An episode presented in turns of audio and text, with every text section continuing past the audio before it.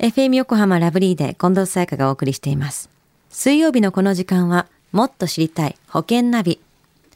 生命保険の見直しやお金の上手な使い方について保険のプロに伺っています。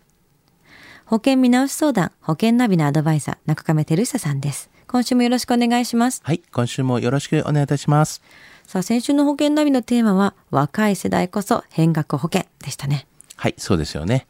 まあ、友人にね、変額保険の説明をしていたら、まあ、一緒にね、えー聞いていた19歳の息子さんが、まあ、月々5000円でね、変額保険に加入することになりましたと。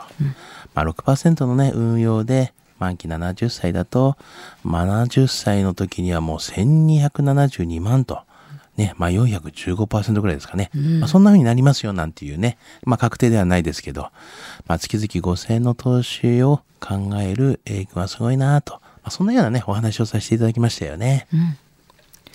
さあ、では今週はどんなテーマでしょうか？はい。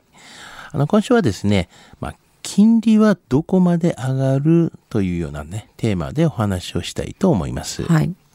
まあこれはね、リスナーさんとまあ面談した際に質問された内容なんですよね。まあその方はだいたい30歳のあの独身女性でバリバリね仕事をされている方だったんですけども、まあ老後資金、あとは生活資金のためにまあ貯蓄を考えており、まあこのようなね、えー考えてるよっていうようなことの相談に至ったっていうことなんですけどもね。これは実際どこまで上がるってお話をされたんですか？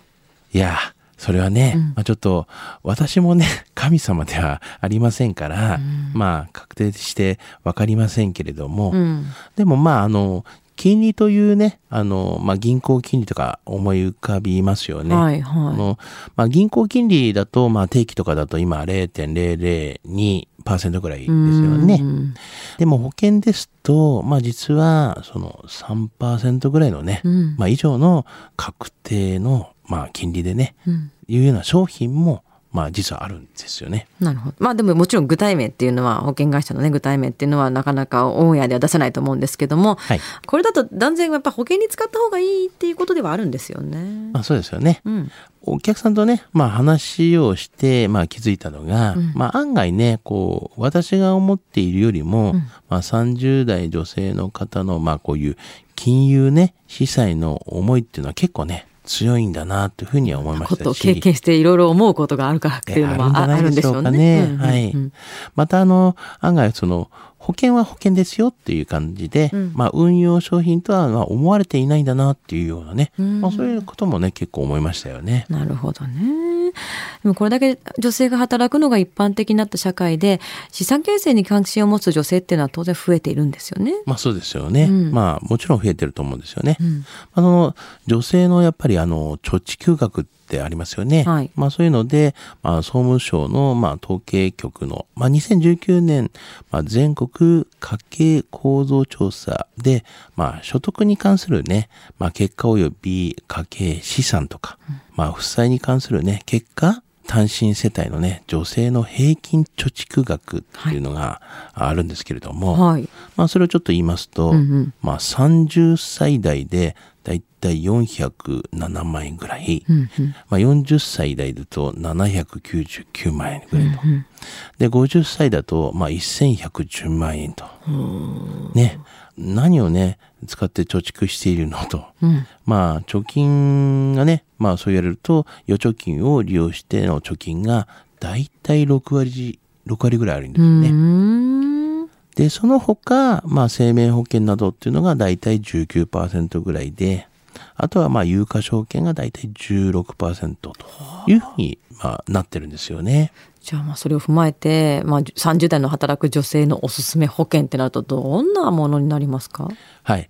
やっぱ貯蓄とかいろいろなことを考えながらは、あの、やはりちょっと変額保険とかいいんじゃないかなというふうに思います。うん。まあ若い人であれば70歳ぐらいの満期のものがいいんじゃないかなというふうには思いますし、んあの、あとは医療保険とかはですね、やっぱり入っておいた方がいいとは思うんですけども、あの、どうしてもっていう方は、あの、健康祝い金付きのね、就寝医療保険っていうのもありますから、はい。こういうのはどうかなと思うんですよね。うんうんまあ、変額保険はやっぱり貯蓄要素をね、含み、保証も兼ねていますしね。はいまた、まあ、三大疾病の場合は保険料が免除になったりとか、うんまあ、後のね、支払い保険料は保険会社が支払ってもらったりとかするメリットがあったりとかしますし、はい。まあ、つまり老後の貯蓄はね、心配がなく、あと、医療保険の方で言えばですね、まあ、医療の就寝保障で、まあ、給付を使った場合なんですけれども、はい。まあ、支払い保険料ってありますよね。払い込み保険料ですかね。うん。まあ、そこから、まあ、使った分は引かれますけれども、うんまあ、給付金をもし使わなかった場合なんていうのは、うんこの健康祝い金として、まあ、保険料がね、全部戻ってくるんですよね。まあ、このようなね、保険では、あまりね、損をした感じではなく、保証をね、得ながら、長期分散投資ができることは、まあ、女性にはね、結構おすすめではないかなというふうには思うんですよね。なんかちょっとでも万能そもそもっていう感じがしますよね。そうですよね。うんうんうん。じゃあ今日のお話、金利はどこまで上がる？知得指数は？はい。ズバリ97です。はい。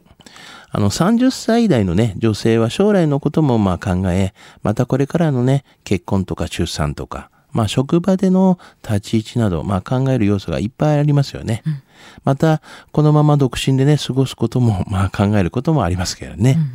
まあいろいろなことをね、考えなければならない中で、まあ結婚や出産、まあ独身で過ごすことも、そういうのあるので、まあ老後までのことは考えると思いますよね。うん。